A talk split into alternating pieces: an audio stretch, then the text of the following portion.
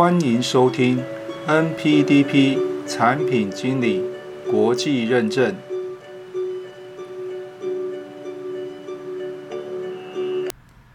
Hello，各位朋友们，大家好。上一集呢，大叔和大家解说了 NPDP 的培训内容是不是比较偏硬体制造业？那么如果是软体产业的话，是不是就应该选择敏捷呢？那么今天呢，大叔要和大家说明的是，那么万一 NPDP 第一次考试没通过的话怎么办？多久可以再重新考试呢？好，那么针对这个问题呢，大叔的回复如下。那么多数同学呢，之所以第一次考试没有过关，大叔会认为主要的原因呢有以下两点。第一点呢，就是未充分理解 NPDP 知识体的逻辑与框架，再加上准备不周，因此呢，只要题型稍作变化。可能呢就不知道如何去选出正确的答案来。第二个呢就是过度的依赖考题背诵。那么跟 PMP 很大不同的是呢，NPDP 呢在坊间呢就没有太多的参考资料可以协助应考，因此呢在课堂上面，老师对于知识题的讲解以及解题范例的说明就显得格外的重要了。那么如果真的因为第一次失常没有考过，那么接下来该怎么办呢？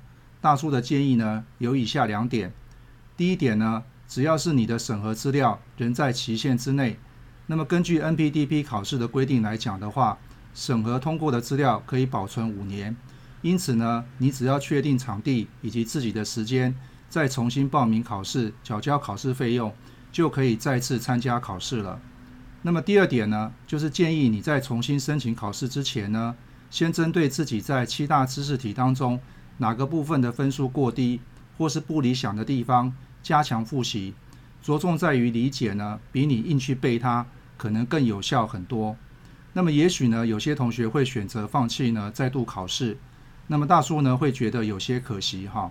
那么毕竟呢，你已经花了时间上培训课，已经准备考试，不如呢，就再给自己一次机会吧。那么以上呢，是大叔呢今天针对万一 NBDP 第一次考试没通过怎么办？多久可以重新再考试的解说？如果你有其他问题的话，欢迎留言来跟大叔讨论一下。喜欢我们的内容的话，记得订阅我们的频道，或是给大叔一个赞。那么今天的解说呢，就到这个地方喽，谢谢大家。